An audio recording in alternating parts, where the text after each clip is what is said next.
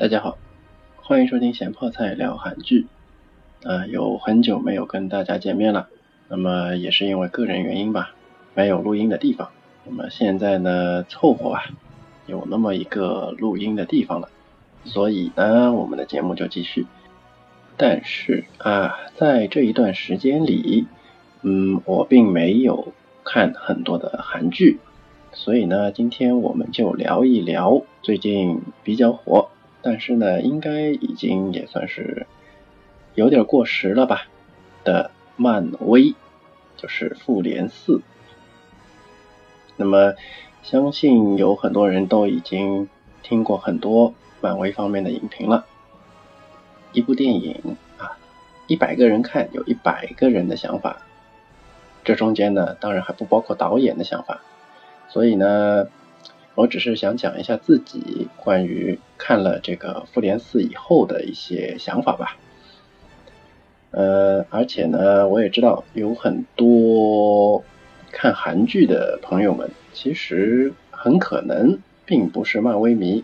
那么在这次漫威复联四这么火的情况下呢，很有可能去看看完了以后呢，也不太懂啊。再加上那些影评栏目啊，都相当的专业。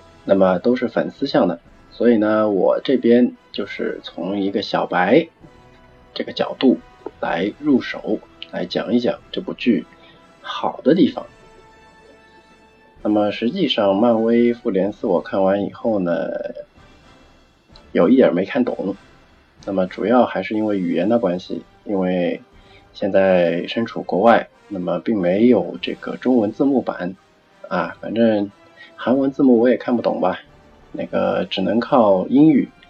那么再有一些关于就是怎么说啊，它里面那些反派啊、正派啊，在解释一些这种事情的情况下，那么稍微有一些没有听懂。但是我总觉得那边吧，也不太影响剧情，剧情大部分是看懂的。那么现在就开始来说一下，如果你是。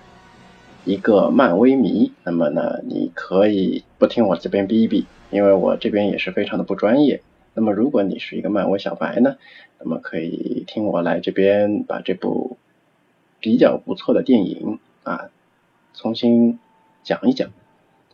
那么如果你想看懂漫威复联四，那么首先呢，有很多这个怎么说啊？历史性问题你是肯定需要去了解一下的，否则就是说你看不懂嘛。实际上，漫威的这一部《复联四》，它你可以理解为连续剧的大结局。那么大家看韩剧肯定也知道，你单单看结局的话，当然整个结局你是知道的，但是里面会有一些东西你不太清楚。那么我这里呢就把这些不清楚的东西啊这里讲一讲。首先呢就是。那几个人，几个人的话呢，美队，啊，你就可以理解为他是一个，嗯，非常正义的这么一个人，因为他从头到尾就基本上都是这种想法嘛。但是中间和钢铁侠也有一些矛盾产生嘛。但是那个对这里的剧情其实关系并不大，意识形态方面嘛。从大了说，你可以理解为一个人。有点资本主义想法，有一个人有点社会主义想法，就类似这样的一个矛盾，或者说你可以理解一个人信佛教啊，一个人信基督教，就差不多这种意思啊。那么在这种情况下呢，两个人有一些矛盾，但是在这部剧里面呢，呃，基本上还是就最终还是和解了吧。那么剩下就是钢铁侠，钢铁侠就是一个嗯。一开始给人感觉是一个纨绔子弟，但是最终呢却拯救了所有的人。其实他拯救也不止一遍。那么之前拯救呢，对于这部剧，实际上个人感觉也不是太关键吧，影响也不是很大，不知道也没有关系。那么绿巨人呢这边出场的并不多，嗯，个人感觉吧。他对整个剧情的影响呢，其实也不是太大。你只要知道他之前有点精神分裂吧，就是他可以变回普通人的形象，然后呢又会变成绿巨人的形象。那么他再变成绿巨人的形象呢，整个性格是不一样的。然后现在呢，他通过某种我没有听懂的方法啊，他就可以既是很厉害的外形，又可以是很聪明的脑子啊，也就是这么一个人吧，这么一个人设。剩下呢就是雷神，就是那个很有名的啤酒肚。那么听名字大家也知道了，雷神嘛，他本来就是个神仙，神仙嘛自然就是有神仙的故事嘛。但是神仙的故事那边和这里，嗯，关系也不是很大。你只要知道那个紫薯灭霸，他把神仙的国家，可以说神仙的星球吧，灭了四分之一。但是呢，他因为之前有一些剧情，因为一些别的原因，这个星球的人已经死了二分之一了，然后他带出来的二分之一又被灭了二分之一，所以说呢，他心里肯定是火非常大的。那么大概就把这几个人介绍完了，然后还有蜘蛛侠，蜘蛛侠呢，因为是后期出现的，呃，大战的时候才出现。所以说呢，嗯，不知道前因后果，问题也不大。你就知道他和钢铁侠的这个关系比较好，呃，亦师亦友吧，亦师亦怎么说呢？就是又像老师和学生的关系，又像父子的关系，就就这种。当然，谁是父谁是子就不用我在这边介绍了吧，对吧？那么剩下还有一些，比如说像黑豹啊、红女巫啊，还有谁呀？嗯。还有比如说像鹰眼啊、战争机器啊等等等等吧，这些基本上哦对，还有蚁人啊，蚁人在这部剧里呢，那属于搞笑担当。关于他那一块的那些什么量子物理啊、什么什么量子洞穿啊等等等等吧，我也是一概没有听懂，但是大概就知道是通过某种高科技手段啊，是可以穿越时间的。那么剩下来一些角色，呃，还有就是卷福吧。卷福的话，你可以理解为他是一个法师。嗯，就是漫威这部电影啊，它既有那种超能力，又有有钱人，又有法师。就是超能力和法师这个呢，你可以怎么说呢？不能把它理解成一个东西，因为。呃，很多像哈利波特啊这种，就是它里面就只有法师嘛。那么他这个法师给人的感觉就好像他有超能力，但是这又有点不一样。反正就你就理解为他更厉害一点吧，就是他更亲接近于神性。嗯，不知道这么说准不准确，反正就是一个比较厉害的人。啊，他是个凡人。然后呢，他有了法术，因为经过修炼嘛，然后灵魂又被他师傅打打出来塞进去，打出来塞进去，对吧？所以说，就大战的时候画圈圈，那些圈圈应该都是他画的，他威力比较大嘛，他可以开时空门。那么这个时空门呢，实际上在他的独立电影里面也有展示啊，但是具体怎么搞出来的啊，大家不知道也没有关系了。那么人物介绍的差不多了，呃，这部剧就我看下来以后，我觉得它是这种英雄剧里面，就是漫威的这种超级英雄剧里面，属于最跌宕起伏的一部。别的英雄剧，呃，大家可以理解为就是好人打坏人，奥特曼打小怪兽这种感觉吧，就是。漫威的电影啊，DC 的话呢，它更倾向于呃讨论一些人性啊，什么东西。除了神奇女侠啊，它是一打到底，那么就看着很爽。但是很奇怪的就是，像 DC 那个蝙蝠侠和超人，他来讨论人性啊，有人就会说他，哎，你怎么这个电影这么灰暗，这么黑暗啊？这个基调这么暗，对吧？那不打的不够爽。然后呢，看这个什么钢铁侠、美队这种，看完以后呢，又会说你这个电影内容太单薄啊，没有内涵，就知道打。我觉得说这种话的人呢，就属于啊穿了裤子不认账的人。你看电影的时候爽的时候你给忘了，对吧？爽完了嫌这嫌那的。但是不论如何，《复联四》这一部电影既打得很爽，然后呢又跌宕起伏。那么我我这边呢就主要把这个跌宕起伏的这个部分啊来跟大家分享一下。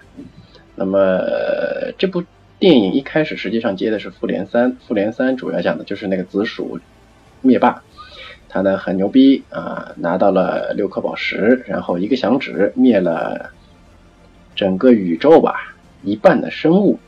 那么这里实际上也不太严谨嘛，你说如果灭了一半的生物，那么随机吗？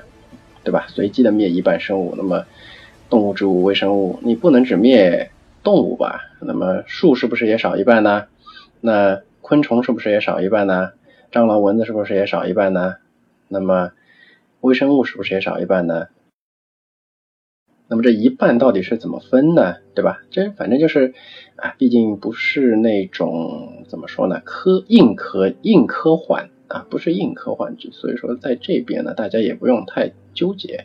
总之就是他一个响指，地球上少了，我们可以理解为地球上少了一半人啊，少了一半人以后呢，他就任务完成了，因为他就觉得说有点那种怎么说啊，激进的环境保护主义，他觉得说，嗯，整个宇宙负担太重，哎，这就听着很耳熟了，对吧？就像很多比较激进的一些环境保护主义者就会说这个。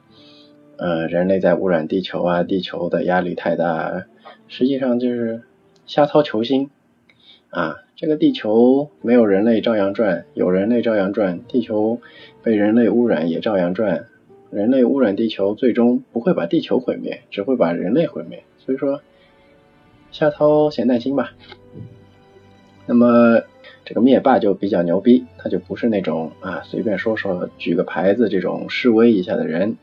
他是真抓实干啊！我要灭掉一半的人，有点宇宙恐怖分子的意思。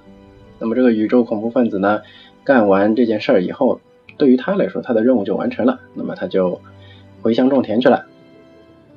然后，这是复联三就结束在这里。那么复联三，如果大家还没有去看，呃，大多也应该听过这个很多关于他的这个影评嘛。就是一来呢，它是为复联四埋了很多伏笔，它就更接近于复联的复联三、复联四，它是一个上下级的关系。但是如果你仅仅把它看作上下级的话，你其实也是不够的嘛。它是整个系列里面的两集，只不过这两集的关系是非常非常的近，嗯，就前脚接后脚。就这么一个关系，所以说必须得把复联三大概的这个情况，如果有人没看过的话啊，就把这个情况讲一下，否则一开篇这帮子人，对吧？凶神恶煞的就跑去把别人给砍了，这个就有点不好理解嘛。那么实际上呢，就是因为之前就灭了一半的人，灭了一半的人以后呢，这个那灭的人里面肯定有自己的亲朋好友嘛，那么。当然，作为超级英雄，他们是希望说可以把，呃，因为你这个事情做的太太过了嘛，对吧？你给大家宣传宣传，对吧？让大家在意识上面改变改变，这就可以了。但是你说你一个响指灭掉一半的人，这个大家就有点不能接受了。那么接下去第一件事情就是，比如说你身边有那么一个人。他打了一个响指，灭了一半的人，然后你家里有人就这么消失了，变成一坨灰了。那么你第一个能够想到的办法是什么呢？啊，有可能因为你不是超级英雄，所以你的想法会和超级英雄不一样。那么超级英雄的他的第一个想法就是说，哎，你这个手套上面六颗宝石，不是打一个响指可以让所有的人都消失吗？那么咱们。再打一个响指，是不是可以让这这些人都回来呢？哎，这是对不对啊？这是一个很好的想法。那么有了这个想法以后，这群人就出发了。那么其中啊，就是在复联三和复联四之间，呃，如果说你想把这个看得很明白的话，你最好中间把惊奇队长去看一下，因为中间的话，惊奇队长里面包含了惊奇队长在复联三。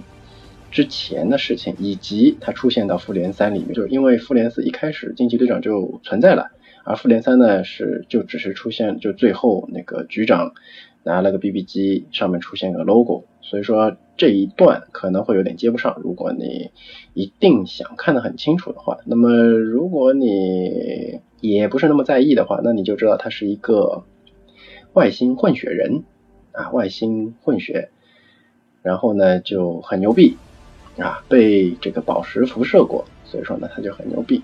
呃，多牛逼呢？就是就有点跟超人差不多的感觉吧，就是满宇宙随便飞，然后呢，呃，这个刀枪不入，对吧？孙悟空的性质，而且呢，他飞起来也不用筋斗云，那然后打飞船，因为他刀枪不入又能飞嘛，那他就是天生的导弹嘛，他打这些什么外星飞船都不需要放波，直接。从左边窜进去，从右边窜出来，啊，对吧？就行了。不行那就再多窜几遍。大家也知道这个，不要说是在宇宙里面，吧？就是在地球上面，你一艘船被它窜个十七八个洞，那也基本上就完蛋了。那么在宇宙里面更加是，你窜进去窜出来啊，这个你们就漏气儿了，对吧？漏气儿了，那飞船就要炸了。所以说很牛逼。那么这么一个牛逼的人之前为什么不在呢？啊，前面也解释了，那就是银河系里面有很多有智慧的这个生命存在的星球，那么他们呢没有像你们这么多超级英雄复联，对吧？没有你们这些人，所以呢要我去帮忙。哎，这一点呢让我就想起了奥特曼，对吧？奥特曼他实际上就有点这种感觉，他他本身不是地球人，然后他每次也就是。被召唤，然后过来打个怪兽，对吧？地球有难嘛，他就过来打一下怪兽，然后就走。我觉得惊奇队长在别的星球做的事情有点奥特曼的意思。嗯，啊，总之吧，就是一个地球出去的混血奥特曼，然后呢在忙别的事情啊，因为有很多别的星球要拯救嘛，这个道理也讲得通。只不过呢，就是因此他的这个出镜率啊就比较低了。但也没办法，因为你想想看，他刀枪不入，然后又很牛逼，对吧？然后又能放波，又能在宇宙里面随便飞，然后总之就太厉害了。如果他全程都在的话，那么你像这个钢铁侠、蜘蛛人呐，就包括那个卷福的法师这一系，说实在话，这个在不在？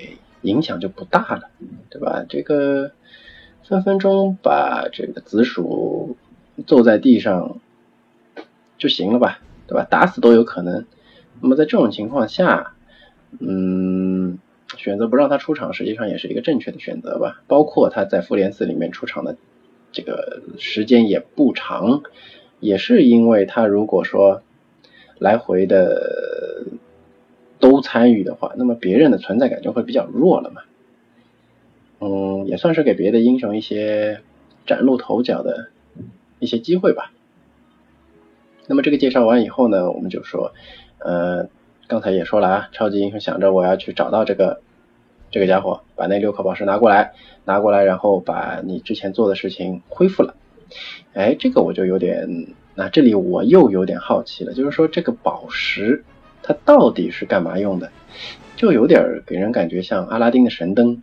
就一开始啊，就最开始看复联三的时候，就觉得说，哎，这个宝石是不是那么就是毁灭一半生命的这个，就是你凑齐了以后，说明书上就是这样子说的，每打个响指就是一半的人没有了。但是看到复联四以后，你就会发觉，哎，它不是这样的，它可以消失一半的人，它也可以恢复那个被宝石消失的人。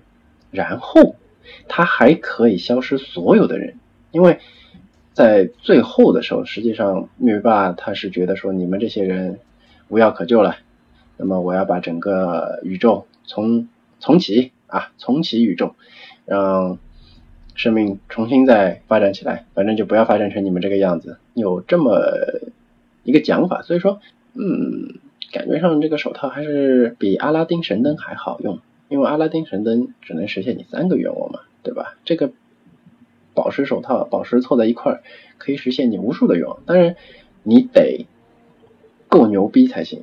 因为这个宝石实际上也是，就是说，但不像阿拉丁神灯，你搓一下就可以了嘛，你搓一下就实现三个愿望嘛。那么这个虽然你打一个响指就 OK，但是实际上它的这个威力会很粗，一般人是吃不消的。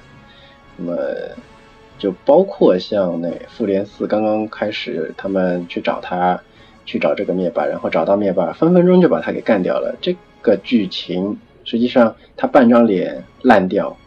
和最后那个钢铁侠死的时候半张脸烂掉，其实应该是一样的。也就是说，这个宝石实际上太厉害了，你要实现愿望需要很强的这种体格才行啊。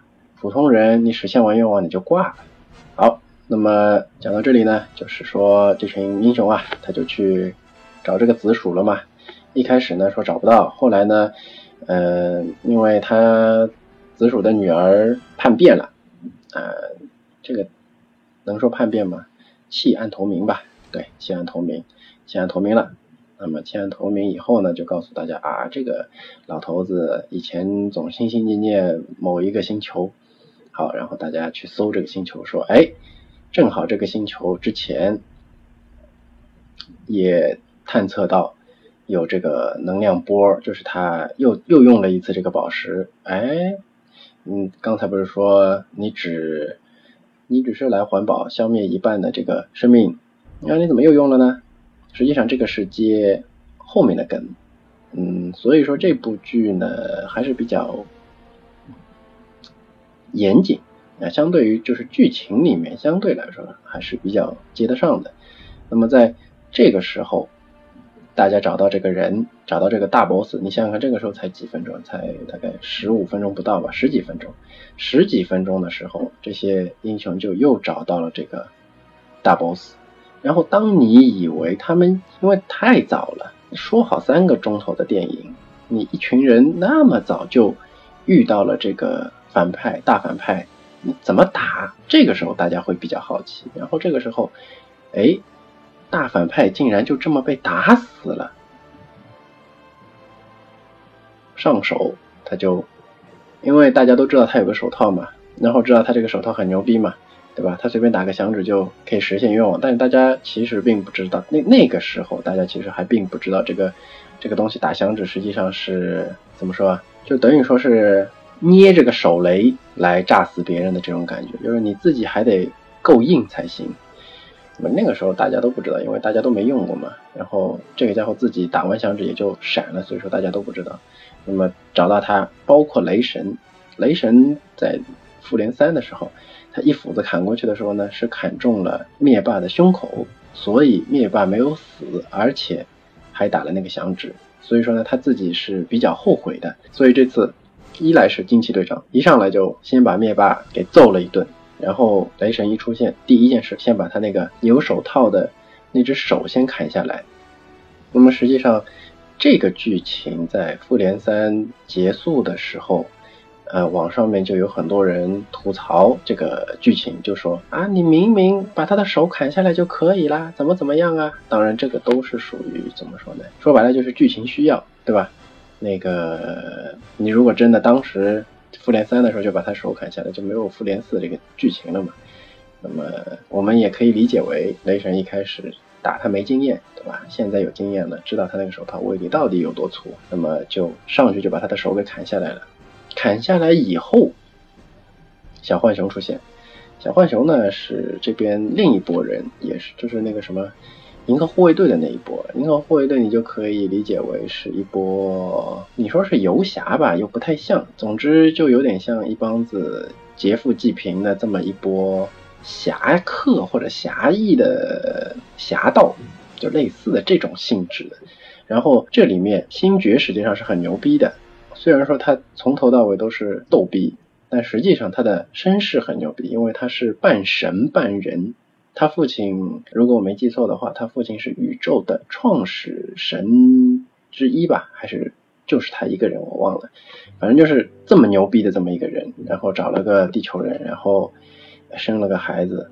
就他的他的血统很牛逼，但是怎么说呢？除了在灭他爸爸的时候发过一次飙以后，就就一直都是逗逼的形象出现，我也不知道为什么。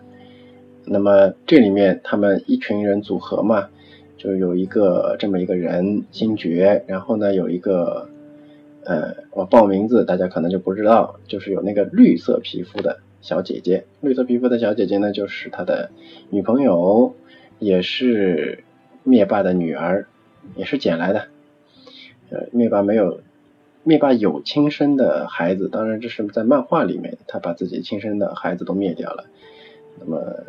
电影里面一直都是没有出现过，他也是捡了一个孩子，捡了两个孩子来来抚养吧，嗯，说是抚养，也不好说，反正就是这么杀戮成性，对吧？就是带着孩子出去杀人的这种，然后就把孩子训练成那种杀人机器，你也不能说他是养到还是利用，嗯，他不好说，反正就是这么一个女儿，还有这浣熊，还有一棵会讲树。会讲话的树啊，树精，然后呢，还有一个外星人，有人说是石头人，那么实际上也不算石头人，但是就是很硬吧，嗯，刀枪不入，然后笑点和大家就不太一样，然后后来呢又加了一个，就是在他打他爸爸的时候，又加了他爸爸的一个手下，一个长得像小昆虫一样这么一个小姑娘，嗯，反正还蛮可爱的，那么就这一组。这一组算是这个银河护卫队这一队，但是在这部剧里面呢，一开始啊，一开始还是以浣熊为主，因为其他的都化成灰了，所以说去找灭霸的都是有血海深仇的。那么找到灭霸以后呢，小浣熊出现，他把他把那个大手套给翻过来，因为手砍下来了嘛，那么咱们拿到手套就行了。结果翻过来一看，宝石都没有了。那么这里就接了刚才说的那个，就是英雄们探测到那个星球上面有一次又有一次用这个能量宝石的这么一一个记录，或者是说这种什么辐射啊这种东西，反正就是探测出来的。那么他为什么用？那么他也是呃做事儿做绝。这个灭霸呢打完响指以后，其实他也想到了。那么作为反派来说，我觉得他也算是那种反派里面比较聪明的那种反派，因为很多这种很爽的打的这种英雄打坏人的剧，这坏人都有的说是说很聪明，但是还是给人感觉会比较脑残嘛，对吧？就是留着机会让别人来弄他。那么这个英雄呢，哎，这个不是英雄了，这个反派呢相对来说就比较聪明，他用。宝石的能力把宝石给灭掉了，就是把宝石给毁掉了。是因为他也想到了你们会不会来夺宝石，因为宝石如果存在的话，他你们就算他把宝石塞到银河系宇宙里面，你们总是能找到的。因为之前他就是这么找到这些宝石的，所以说他不能再让你们。去毁了他现在所谓的成就，对吧？那么他就把宝石给毁了，那么大家就很失望嘛。然后雷神一怒之下就把大紫薯给砍了，头给砍了，这么我们的反派就彻底凉凉了。所以说到了这里就显得有很不错的一个转折，因为照以前的那种漫威的这个剧的风格的话，它虽然说会有一个震荡。啊，这个主人公会有一个成长，然后呢，嗯，剧情在慢慢的发展，然后主人公慢慢的成长，成长，成长，然后有有赢的地方，有输的地方，有赢的地方，有输的地方，然后最后啊，成长到一个点，然后和反派打，然后把反派给打赢了。那么现在这里呢，就悬疑的内容就出现了，以前是没有什么可悬疑的，就是他肯定会赢嘛，他肯定能逃得掉嘛，就大家都是这么想的。那么这次就悬疑的东西就出来了，就是。接下去该怎么办？观众们看的时候都都不知道这个剧情该往哪里发展，这个就是他这一部电影比较精彩的一个地方了。那么在大家把这个紫薯给砍掉以后，就是会给人一种很无力的绝望感。就是你想想看，你比如说，呃，你很有能力，对吧？你是超级英雄，你是神。那么你遇到一个这么傻逼的这么一个恐怖分子，然后砰一下把你的亲人给弄没了，然后弄没了以后呢，你原以为找到这个恐怖分子以后，你的亲人可以回来，结果你找到恐怖分子以后，恐怖分子跟你说没门儿啊，没戏，你们想都不要想。那这个时候你就算把这个坏人给弄死了，因为实际上很多的这个超级英雄剧里面，大家都会发觉说，就除了战斗当中，就是反派一般都属于比较作嘛，就是明明打不过。还偏要跟你打，然后打的时候被打死，这种就属于刀剑无眼，对吧？但是很少像现在这样有这种怎么说呢？就是人家都已经无反抗之力了，然后还被超级英雄打死的，对吧？这个说不好听一点，有那么一点点不正义吧，就是这一超级英雄有点泄愤的这种感觉了。嗯，但是考虑到他。把一半的生命都消掉了，这么一个恐怖分子，呃，就地处决也不是什么很过分的事情吧？那是作为超级英雄来说，对吧？你应该是属于秉持正义的。那么你这么泄愤，稍微有点儿和以前的剧情不太一样，对吧？这也是和以前的剧情就不太一样的。那么在这个时候呢，整个剧情的方向大家就有点迷茫了。那么一下子就来到了五年以后。五年以后，大家都绝望了，所有的超级英雄都绝望了。但是日子还得过嘛，就该过日子的过日子，然后该退休的退休，然后该躲在一边喝啤酒的躲在一边喝啤酒，就是，就大家都知道没办法恢复了，然后亲人也死了，就放弃人生。没有作为超级英雄来说，但是很奇怪的就是，他这一个响指下去以后，好像连那些作妖的一些人都。就这么没有了，因为五年里面就比较太平，也没有什么外星人在入侵地球啊这种，可能地球上少了一半的人，然后那个坏人的星球那边也少了一半的人，所以说这个人口压力没有了，所以说也不需要再出去扩张了，对吧？那么也就不来打地球了，可以这么理解吧？总之就是太太平平过了五年，过了五年以后啊，这个剧情就又开始发展了，这是他。第二个从低谷转向高潮的这么一个转弯点，那么五年以后怎么样了呢？五年以后啊，先把整个情况介绍一下啊，颓废派大家都很颓废，然后包括像那个黑寡妇，就属于有点怎么说呢，留守英雄吧，就是在坚持着这个复联，嗯，神盾局算复联吧，应该算是，对，就就。就有点什么样的，就是有点，嗯，工厂里面的人大家都没什么信心了，都走了，就留了那么几个人，然后有那么一个人自告奋勇出来，啊，继续维持着这个工厂的运作，就有点这种感觉。总之吧，他就是坚持啊，坚持维护，然后，呃，刚才说的雷神就是变成了啤酒神，对吧？他失去的。会比较多一点，为什么这么说呢？他虽然说亲人之前就已经都去世了，但是，嗯，最后一个弟弟也死了，再加上他，在他爸死以后，他作为国王嘛，对吧？国王因为他姐姐的事情少了一半的人，然后又被紫薯打掉一半的人，所以说他基本上就属于我这神不当了，对吧？成天在家里面就。玩游戏喝啤酒，就你们这些，你们这些事儿不要来找我了，我就这样了。嗯，当然这也是第一次神喝啤酒能喝出啤酒肚，嗯，所以说不运动大家应该都一样吧。总而言之，言而总之就是把所有的超级英雄的这个颓废的一面。哎，给大家表示一下啊，五年后发生了什么事情，就是这么样子。但是呢，转机是在什么时候呢？转机是在这个蚁人，蚁人之前在做，就是在复，嗯，应该是蚁人最后一部电影的最后，他实际上是和他女朋友的老爸、他女朋友的老妈，还有他女朋友这几个人一起做什么实验。然后他呢被传进量子领域里面去，反正就是测试吧。然后就在他进去以后，时间线实际上是对上了这个复联三结束的时候。那么一个响指，然后他运气很不好，他的家人全部都变成灰了。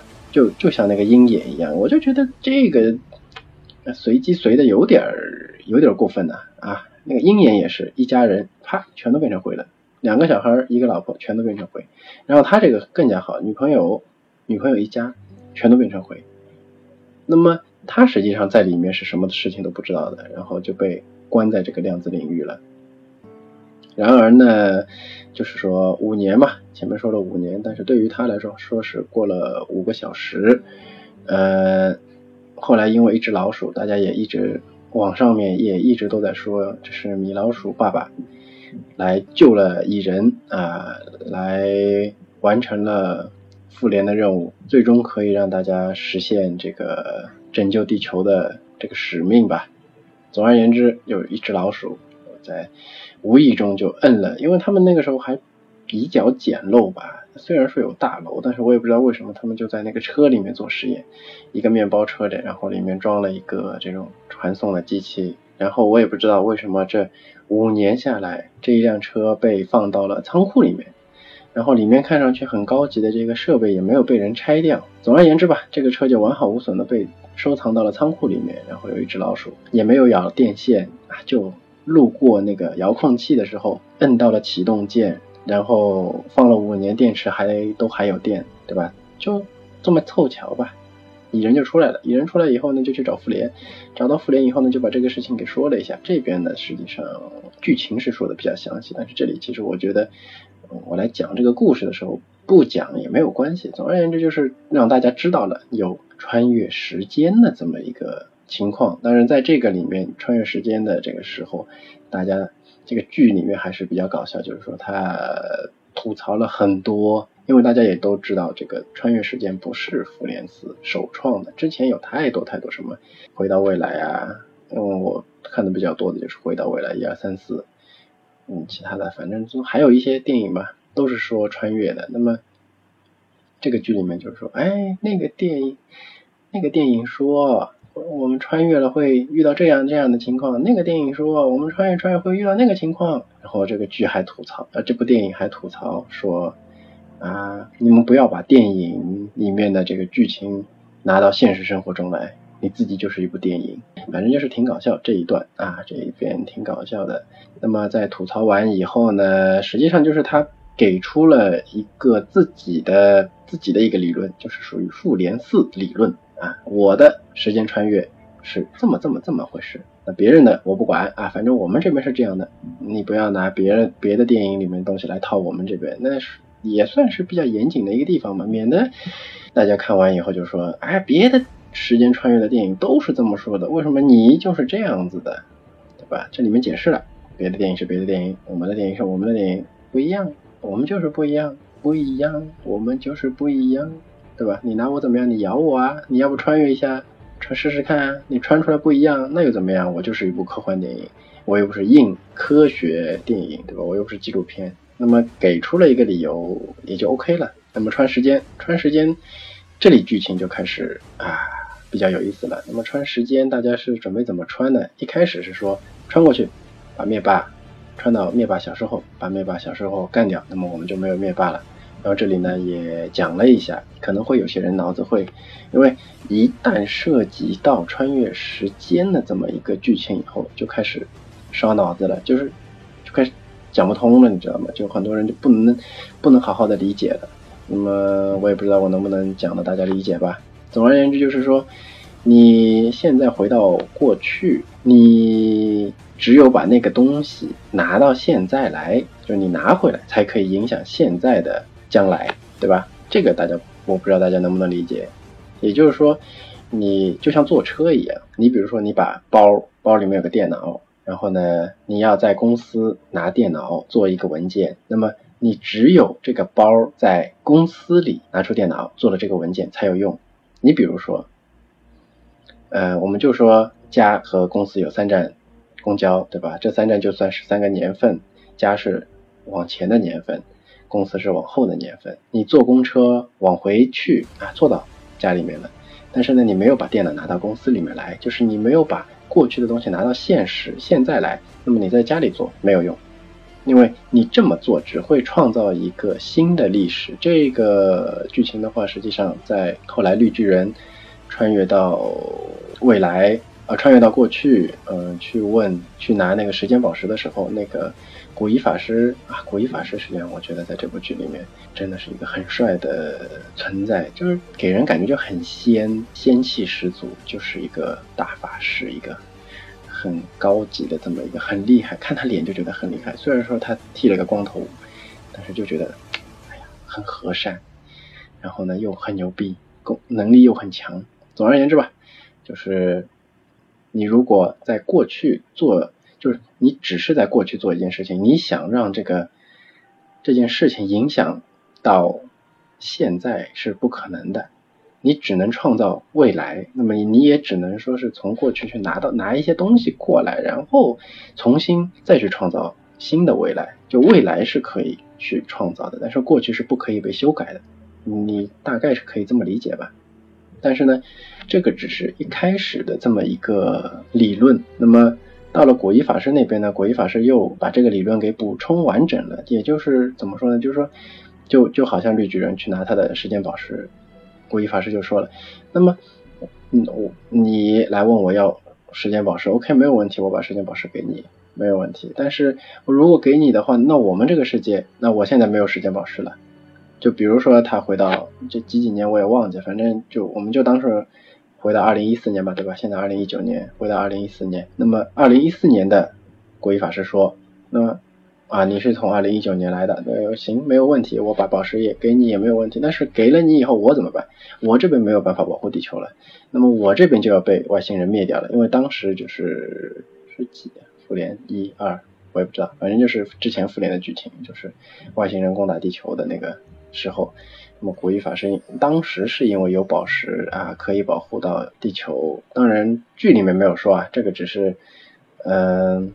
就不是这部剧里面没有说，是之前的复联一还是复联二，我忘记了，那个里面并没有说，但是这里是说的，就是说也可以解开很多粉丝的一个梗嘛，就是说为什么之前复联一、复联二外星人来打的时候，钢铁侠就钢铁侠还有那几个老的这个复联的那几个人出来打，对吧？为什么古一法师这么牛逼没有出来打？人家人家在自己的这个那个叫什么那个办办事处在。守着守着办事处，因为他们的任务并不是保护地球，他们的任务是保护法师，保护他们的这个联络处。所以说他们也在打。古一法师的意思就是说，你把我宝石拿掉了以后，我这边就守不住了，我守不住以后，地球就要被毁灭了。那么我这边就出现一个新的历史了。然后绿巨人后来想了一想，就说啊，那我因为我不是可以穿时间吗？对吧？现在可以穿时间吧？对吧？已经可以穿越时间。那么我到时候再把这个石头。就比如说，我现在问你要的，我放心，我一秒钟以后就回来，对吧？这个大家应该会比较好理解，就是我一秒钟以后回来，我把这个宝石马上就还给你，我就借你一秒钟。那实际上他因为穿越时间嘛，他可以做很多很多事情。他实际上回到二零一九年，他他二零三零年、二零五零年，他后面不管做了多少，用了多少年，他只要最后再跳回到。拿走宝石的这个时间点就 OK 了，所以说后来古一法师其实一开始也不相信他这个理论，因为不熟嘛，对吧？我跟你不熟嘛。但是他对于这个法师的，包括卷福，卷福那个时候还还没有成为法师，卷福那个时候还是个手术医生。然后绿巨人去的时候，实际上绿巨人先去找卷福的，找卷福以后，他说古一法师实际上应该是知道绿巨人的，只不过呢就是。我也不知道为什么他之后啊，对，因为卷福后来就是复联三的这个剧情是在古一法师死了以后，所以说古一法师应该是不知道之后的剧情的。就虽然是神仙嘛，神仙也不能知道自己死后死了以后的东西，可能可以知道自己什么时候死，但是就义以后就没办法了。所以说他。一开始不肯借，那然后绿巨人呢？一开始也没想着是遇到古一法师，他想着是遇到卷福，遇到卷福那就好说话了嘛。哎，大家兄弟借一下没有关系，对吧？我马上就还过来嘛。对于古古一法师来说，就是你说借走就借走，你说一会儿还过来就一会儿还回来。你要是不还回来怎么办？我跟你不熟，就这意思。那么后来绿巨人实在没办法，他就说，但要不然的话，那那个卷福。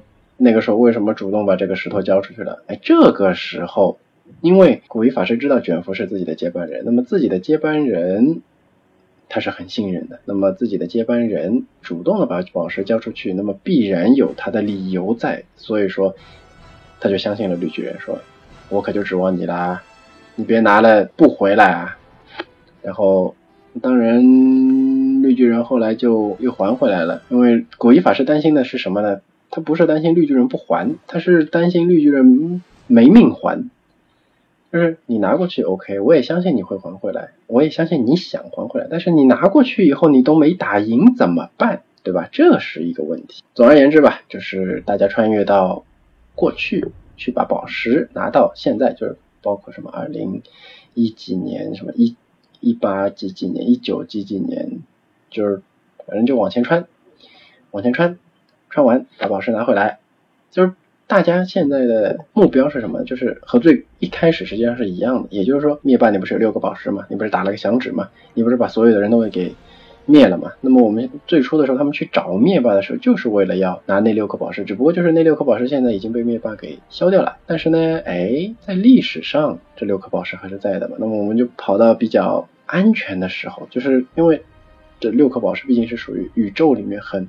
很牛逼的东西啊，就是每一颗威力都很粗，所以说呢，这个不是像就是在这个星球上面就一直摆在那边，像像一个矿石一样，它是一直有人在找的，那中间也会消失很多年，所以说要你也不能随便跳嘛，所以说他们因为时间紧急，所以说呢要跳到确定这个宝石在什么地方，然后呢又好拿，对吧？你。你比如说，你跳到已经，你跳到复联三已经在灭霸手里了，那六颗宝石都在他手里，对吧？但是你能拿吗？当时就没打赢，现在你再跳过去，也不是送人头嘛。所以说，他们要分别跳到不同的时间段，然后跳的好拿一点的时候啊。总而言之，言而总之，他们拿了五颗，那么一颗蓝的在拿的时候出现了一些意外，那么这个也是致敬了复联。一吧，没记错的话，纽约大战那一集，还忘记了。总之就是致敬之前的作品。如果你有兴趣，对吧？那你就把之前包括钢铁侠、绿巨人、蜘蛛侠、复联还有什么吗？就是那一个系列，反正网上面你你随便搜一下复联四，然后怎么个补玩法？他们有这个观影顺序的，比如说是美是先钢铁侠吧，美队忘了，反正钢铁侠还是美队一，然后是。什么绿巨人一，然后美队一，然后钢铁侠二，就类似吧，有这么一个观影顺序，就是你可以把所有的东西都看得比较完整。你如果想看完整的话，大概有那么十几部吧，嗯，需要花点时间。那么如果你不想看，实际上也没有关系嘛，对吧？这个之前的剧情也不是很重要。那么，总而言之，就是出现了一些意外。那么这里就属于一个小转折，对吧？就像我之前说的，这种这种转折就属于这比较正常的英雄片的那种转折，就不像刚才最最一开始的时候那种，就是超级英雄遇到了没有办法解决问题的这种情况。哎，他很少有遇到这种情况的，这总有办法，只不过就是困难和。简单的区别，那么就像现在这样啊，遇到问题了，然后东西又弄丢了，然后，哎，就事情不顺利是不顺利，事情没法干是另外一回事，对吧？那么就不顺利嘛，不顺利的话呢，他们想想，哎，好像再往前，就是这这次弄丢了嘛，那么历史上不是还有那么多？就这颗宝石历史上还有无数嘛，那么总有在地球的时候啊，总有在地球的时候，想想哎，很早以前有那么还有那么一次也在地球，然后顺便如果跳回去的话，就是因为他们就跳来跳去不是免费的嘛，他们要要一个东西啊，就是皮姆粒子，但是那个皮姆粒子呢数量有限，就是二零一九年数量有限，但是这个皮姆粒子说白了历史上也有很多嘛，但这里就有又有一个问题了，你拿走了。以后历史的以前历史的这个皮姆粒子以后，因为这个东西是用掉的，这个东西是消耗品，它不像宝石，就是说我拿过来凑在一块，我打个响指，我把人复活了，我把所有的宝石都还回去，对吧？它这个皮姆粒子跳一次用一用一管儿，就然后历史上一共就这么多，用一管少一管，似乎有点讲不通，但是呢，也就这样吧，就大家就就当成是这皮姆粒子本来就多，然后中间可能是被谁给打烂打烂的皮姆粒子少了也无所谓的那种。这个怎么理解呢？就好像你二零一九年你回到二零一四年拿一个拿一个什么呢？拿一个二零一五年会被打碎的杯子，那么实际上是不会影响到二零一九年的，因为它二零一五年就打碎了嘛。你拿过来也没有关系，就大概是这个意思。那么他们实际上就是跳回了，嗯，钢铁侠和美队吧，一起跳。那么他们两个跳回了钢铁侠爸爸的那个年轻的时候，那么拿了宝石，然后美队去拿了皮姆粒子，然后两个人就穿过来了。然后穿过去，那么毕竟穿到过去嘛，总得有点怀旧的东西嘛。那么钢铁侠呢遇到了他爸爸，然后。当然是认不出来的。然后美队呢是看到了他女朋友，当然也没有去相认，任务重要嘛。然后，嗯，但是这里的话呢会有一些内心的变化吧。反正这个之后再讲。嗯，总之很顺利的，六颗宝石全都拿回来了。六颗宝石拿回来以后呢，手套肯定是不能用了，因为手套最早的时候说这个手套是可以抵御这六颗宝石的能力的，也就是说随便谁。你只要有这个手套，这个手套是什么呢？这个手套是矮人做的。你要是不理解矮人做的是什么东西，那么你就理解一下，就是雷神手里那把锤子，对吧？就一一个一个一个工厂出的啊，这个这个工厂呢很高级，它是专门打神仙装备的，就真的是神仙装备的，就有点像太上老君的那个壶一样，就神仙装备和凡人的装备是不一样的。好，那么理解了这一点以后呢？你想想看，灭霸在第二次用宝石回宝石的时候，他那个时候实际上手套还是在的。那么他在有手套的情况下，他都烂半张脸，对吧？那说明这个手套确实就不能用了。那么这个谁，嗯，钢铁侠呢，就用他的这个纳米科技，反正就做了个人类做的手套。那么这个实际上也和后面有一些关联吧。反正他就做了个手套，做了个手套以后呢，这个。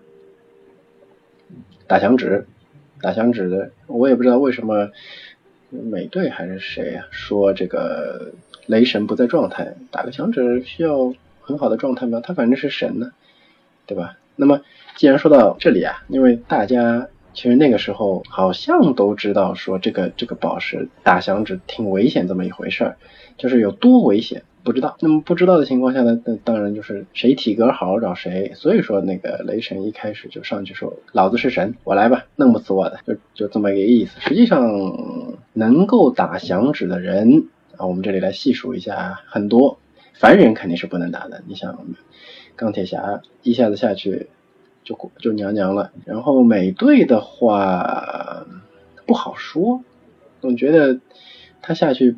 不死即残吧，估计是恢复不了的那种残。嗯，他实际上也是个肉身，就打了个那个什么血清，稍微牛逼了一点。那么这个绿巨人啊，绿巨人是确实就打了，然后伤了半天半边，对吧？一条胳膊。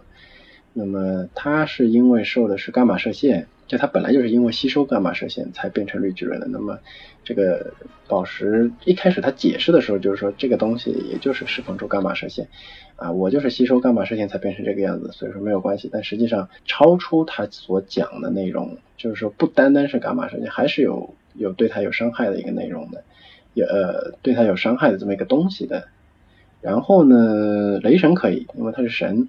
然后剩下还有谁呢？其实那个红女巫也是可以的，红女巫因为她是受宝石的那个辐射射过的，所以说她也很牛逼。但是为什么不让她来打这个响指呢？有可能是因为我没有仔细看。但是总之啊，这个红女巫应该是可以打这个响指的。然后还有呢，就是惊奇队长应该也是可以打这个响指的啊，也是被宝石辐射过，然后有外星人血统。然后还有谁呢？还有就是星爵，刚才也说了，他是啊，不过星爵复联三最后是变变灰，他变灰了吗？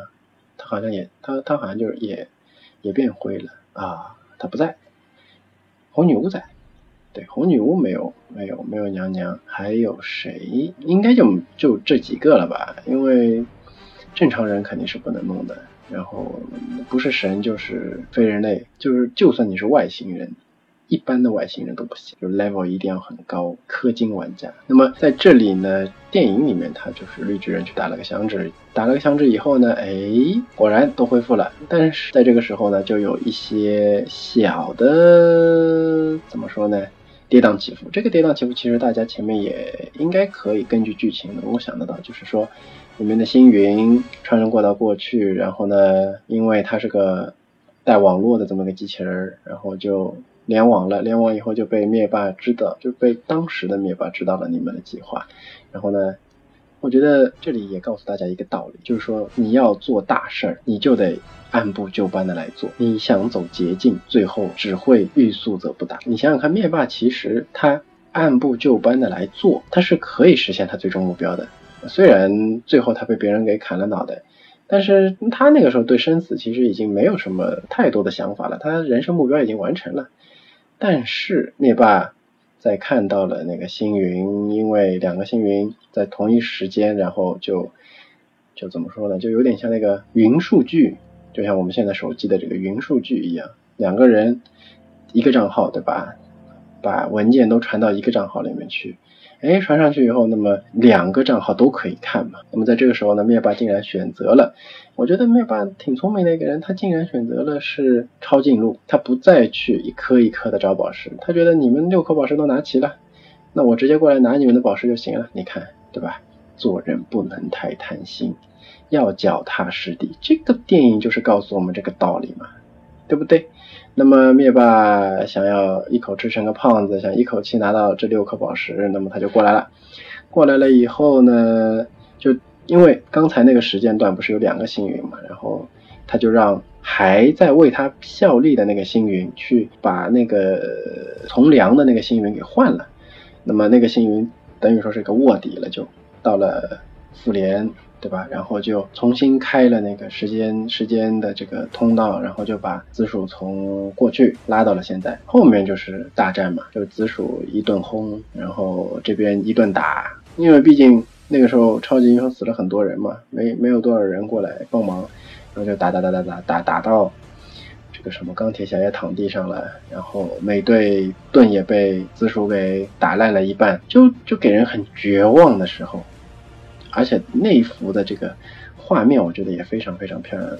网上应该也有很多，就是一边就只有美队一个人，然后对面就什么天上也有飞船在往他那边飞，然后地上也有很多很多妖怪在往他那边走，然后紫薯也在，就是就单挑都挑不过，你还有这么多兵，就没法打，就铁要死在这里的时候。那么实际上大家都知道，这个在这种时候应该会有反转，对吧？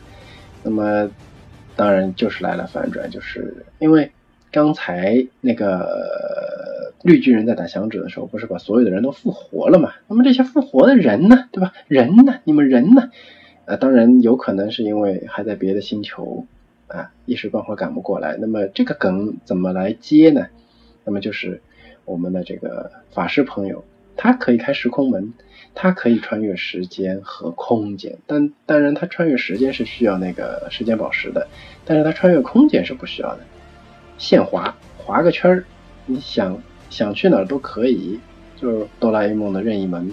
而且它这个任意门很牛逼，它可以开很多任意门，那么一下子就把反正之前认识的所有的在宇宙各个角落的英雄全部都召集过来，包括他们手下的，就像那个。瓦坎达的那个军队，包括像那个雷神他们那个女武神的那票军队，总之就是打小兵嘛。我们有的是小兵，因为人海战术实际上对于超级英雄来说也是不太好打的一个仗，除非你就是那种就老牛逼老牛逼，你没事就可以放地图炮的那种。那么美队啊、钢铁侠啊，他没有什么地图炮，就包括那几个。大的那除去两个人，我们除去这个惊奇队长和，其实惊奇队长好像，反正四里面复联四里面，惊奇队长其实复联四里面好像也没有地图炮，他就是他也是单体攻击，就是像颗导弹一样窜来窜去。那红女巫是有地图炮，但是他那个地图炮范围有限。那么在这种情况下，对面人海战术过来，你这边能打你也被别人消耗嘛，对吧？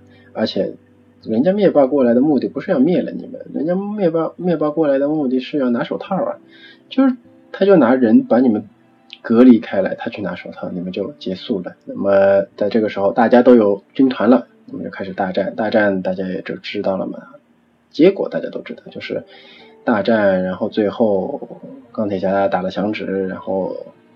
灭霸的军队和灭霸一起消失，然后钢铁侠挂掉。那么这里大家都会说，就是说为什么让钢铁侠去打这个响指？然后导演和编剧呢就说，因为他离钢铁侠最近啊。那么就像我前面说的，其实能打这个响指的人很多，那么为什么不让别人打？嗯，其实我觉得根据电影的剧情来说，那么确实就像导演说的那样，因为。当时的情况比较紧急，紧急到什么程度呢？就是紧急到卷福那个牛逼的法师，我也不知道他为什么那么牛逼的人，竟然就去赌水，对吧？你你找个找个同事过来赌一下不行吗？你你出来打呀，不行，他要亲自上阵去河海海吧，应该是海还是河吧？就打了个决决口出来了，打了个决口出来，然后他就去用魔法把那个口给堵住。嗯，我总觉得这个是属于比较低端的一个法术吧，就是来个人来个谁都能都能玩的这种，反正他偏要亲自上去赌。然后惊奇队长呢被打飞了，然后红女巫那个时候在哪儿也不是很清楚。总而言之，就是在最后关头的时候呢，是钢铁侠把灭霸手上的那几颗宝石挪到了自己的手上，挪到自己手上以后呢，就是说他。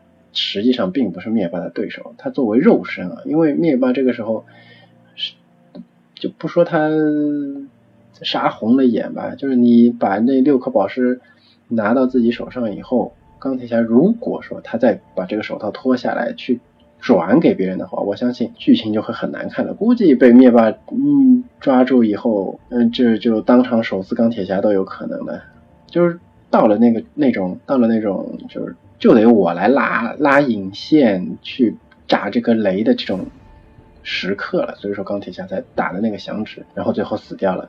那么很多人吐槽是吐槽什么呢？就像别的电台里面他吐槽的就是钢铁侠在最后的时刻去拿到那五颗宝石，这还不是你们导演和编剧编的吗？你们就是故意要把他编死。和剧情没有半半毛钱关系，剧情就是你们写的，那这个也有道理吧？但是也算是用一个比较好的方法把钢铁侠就是结束掉。但是呢，钢铁侠结束的是比较好，但是美队啊，美队我们就说美队吧，美队这个里面，他实际上一直活到最后，活到最后以后，就是把紫薯灭掉以后，这个钢铁侠。的葬礼结束以后，因为钢铁侠因为作为漫威的 C 位嘛，所以说就也算是有一个比较体面的一个葬礼，所有的超级英雄都出现。那么在结束以后呢，就像之前绿巨人说的，他们要回去还宝石。那么还宝石这个时候呢，就是美队去还，然后就出岔子了。美队他还完宝石，他就不回来了。他决定去和他的女朋友待在一起，然后就变成了一个老的美队，就重新出现在了他们在等美队的那个那个公园里面。然后也算是，就是说这个剧情实际上是有必要的，因为美队这边也要结束了。他把美队的这个嗯称号，因为美队作为怎么说呢，美国主义、美国精神。啊，总之就是这么一个东西，他他不可，就是说这个英雄不可以死，这个英雄得有传承，那么他就传给了这个猎鹰。然而这里就有一个我觉得梗，怎么说呢？就是虽然说在漫威三、漫威四，包括漫威一、漫威二，美队都是一个年纪很大的，就是因为他一来他是打了血清，二来他被。冻了很多，他被冻了七十年，所以说呢，他一直说自己九十几岁，但实际上冻住的不算呢，对吧？也就是说，他实际上也就三十几岁的人。那么他做美队清醒的状态下，好像也就也就没几年吧，对吧？他做了美队没多少时候就被就被冻住了，然后挖开来，这加在一起也没多少时间，就加上那中间跳过的那五年，也就没几年嘛。就算他十年，对吧？你这个浓眉大眼的啊，十年你就你就为了女人啊抛弃革命了，你说是吧？这超级英雄都，你比如说战死沙场，你这个钢铁侠就是这个比较好的一个例子。虽然说这个给人以惋惜吧。但是这个编剧，你选择让美队这么结束的话，我总觉得你真的是想说美国精神就是这么回事吗？到了关键时刻你就撂挑子吗？对吧？嗯，总觉得美队的这个处理，就我们就不说那个什么时间穿越穿来穿去，呃，他穿穿他穿到过去和自己的媳妇儿在一起，又能不能，那又怎么会出现在公园里面，对吧？因为你穿出去穿回来，你得在这个平在这个台子上面才才行啊，你你就坐在旁边了，你这个是怎么回事，对吧？你是自己走来的吗？走来的话，你过到回到过去以后，你产生的是新的历史啊，你不会影响到现在历史，反正这种讲法很多。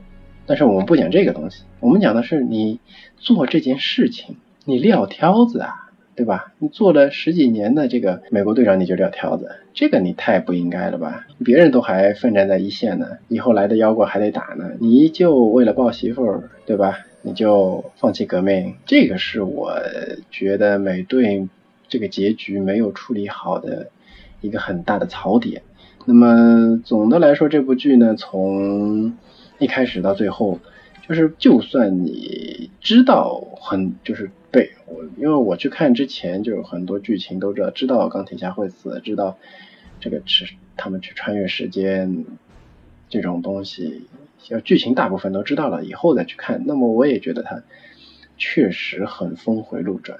要比以前的那个什么复联三也好，包括那个之前的复联一、复联二，包括所有的就是漫威系列的这些英雄电影都是有不一样的地方。嗯，还有就是真的在看到大会战，因为我也知道有大会战这么个剧情，然后也看到有人就是电影院里拍的这个截图，但是在你看这个图和你亲身在电影院里面看到那个场景，那些英雄们，那些骑着马的那个女武神出来，然后。唰出来，你就会那种特别激动、特别解恨的那种，因为之前就已经打到就美国队长就已经快不行的时候，你就觉得怎么办？怎么办？怎么办？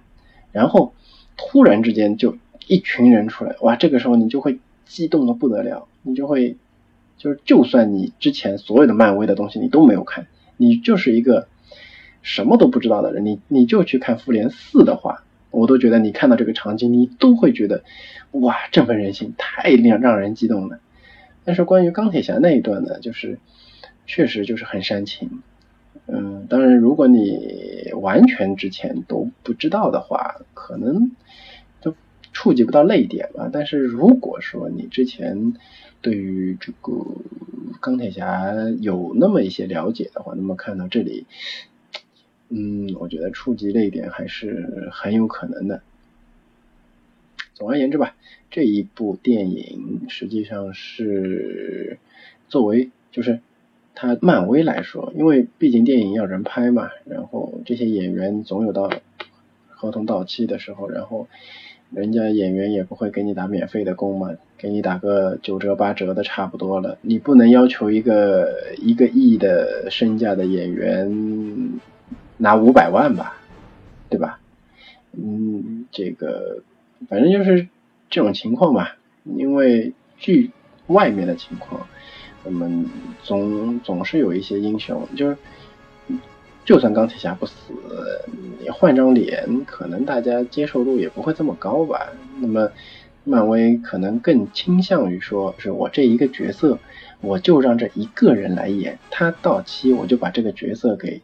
写完，那么到时候后面再出新的替代的角色，而不是说我换人来延续这一个角色，就好像现在，嗯，美队虽然说他把美队的这个头衔让给了这个，嗯，猎鹰，那他也不是说找一个别的人继续来演现在的美队的这个角色，而在这个电影的这个宇宙里面，美队就是退休了，钢铁侠就是死了。就这么简单，就算后面有个人再出来做钢铁战衣，就比如说像小辣椒，她做钢铁女侠啊，女钢铁侠，那么她也是不同的角色嘛。那么这一点上面呢，有些无奈吧，因为你如果是漫画的话，你可以一直画下去，一直画下去，一直画下去，对吧？你想怎么画怎么画，死了复活，复活了再死都 OK 没有问题。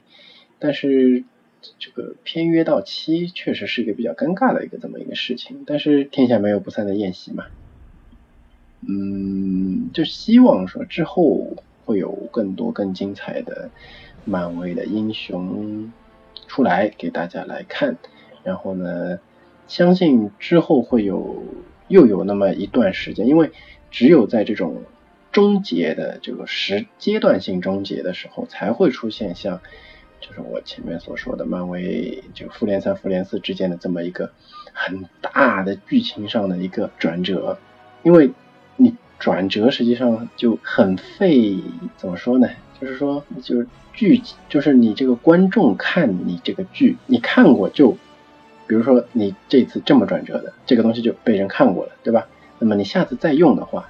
人家就会觉得啊，你上次也用过，就是奥特曼的这个超超能力嘛，打激光，你第一次看他觉得哇，好牛逼，每一集都打哇，对吧？就会有这种感觉。所以说，这种大的转折，它不能每一个超级，就是它实际上每个超级英雄里面剧情里面它都可以这么转，但是如果你每个都这么转，就显不出那种阶段性电影结局和普通平时的那种。奥特曼打小怪兽的那种、那种、那种区别了嘛？所以说有很多、有很多手法，我理解为就是说，漫威并不是不会用，导演其实也很有名，然后那些编剧啊什么东西也都很有名，他们不会不知道，而是他们不舍得用，因为只有不常用，你在看到他们用的时候，你才会觉得哇，对吧？你天天吃猪肉。你也不会觉得猪肉有多好吃，一年吃一顿，只有过年才吃。哇塞，这猪肉好香啊！天天吃肉，你现在都要不吃肉减肥了，别人拉你去吃你都不吃，对吧？所以说有这种考量在里面吧，我觉得，否则的话就没有那种阶段性的需要让大家觉得这部很牛逼的时候牛逼不起来了。那么大家总是这个导演也好，编剧也好，我觉得就是考这种。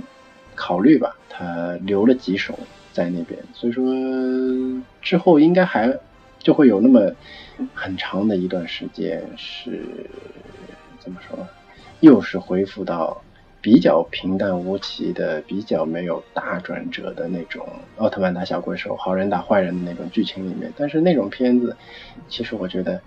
作为现在现代人啊，我们如果你想看文艺片，那你就去看文艺片；如果你想看悬疑片，你就去看悬疑片，对吧？你不要抱着看文艺片或者看悬疑片的态度来看一部漫威的英雄片。这个英雄片是什么呢？就是奥特曼，一模一样，他就是坏人打好人啊，他就是好人打坏人，奥特曼打小怪兽，他就是这样的东西，他。它的目的是什么？它的目的就是让你看着爽，而不是让你看着说很虐心。你你想虐心，你看韩剧嘛，对吧？那当然，虽然最近好像也没有也没有太虐心的韩剧哦，就是韩国电影也有嘛，也比较虐心的韩电韩国电影也有。你想看虐心的，你去看虐心的电影，对吧？你别指望漫威的集集都拍虐心。我不是说他没有虐心，这次钢铁侠能死就。挺让人觉得难受的那种，就包括那个漫复联三，当然大家知道会有复联四，所以说会期待下一个下一个电影出现，而不会觉得说漫威这个复联三就很很虐心。但实际上，如果你把复联三作为一部独立的电影来看，它确实就很虐心，就是大家一直都很努力，最后打不过这个坏人，最后坏人得逞，就是这么狗血，就是一部很其实漫。复联三，你如果单独去看，它就是一部很虐心的电影。但大家都知道会有复联四，所以说没有关系。当然有很多电影就是我后面没有，我没有了，我后面不会再有后面的电影了。这个坏人就是赢的，这就很虐心了。所以说你想看虐心的，你去看虐心的，不要看漫威的，对吧？看漫威就是看着爽，就是看打架，就是看场面，就是看这种超级脑洞的。高科技的那些乱七八糟的东西，或者你就是来看那几个逗逼搞笑的，总而言之，漫威的电影不会没有剧情，但是它的剧情不会太复杂，尤其是在这么一个阶段性的电影结束以后，我相信是有那么很长一段时间会比较平淡。但是呢，还是希望大家可以支持啊漫威的电影。那么呢，也希望之后可以出现像钢铁侠一样，就是让人觉得很不错的这么一个英雄吧。当然，希望漫威之后不要出现像美队这样的结局吧。这个撂挑子撂的，对吧？嗯，那我今天也讲的差不多了，那么今天就先到这里，我们下次啊，我找几部。韩剧我估计最近来不及追了，那么接下去我，因为在韩国的话呢，其实我看到好几部韩国电影的那个介绍，我觉得哎，好像还不错，我打算去网上面去翻一翻，看看有没有资源，先看一下，看完了以后啊，来跟大家分享。那么今天就先到这里，大家拜拜。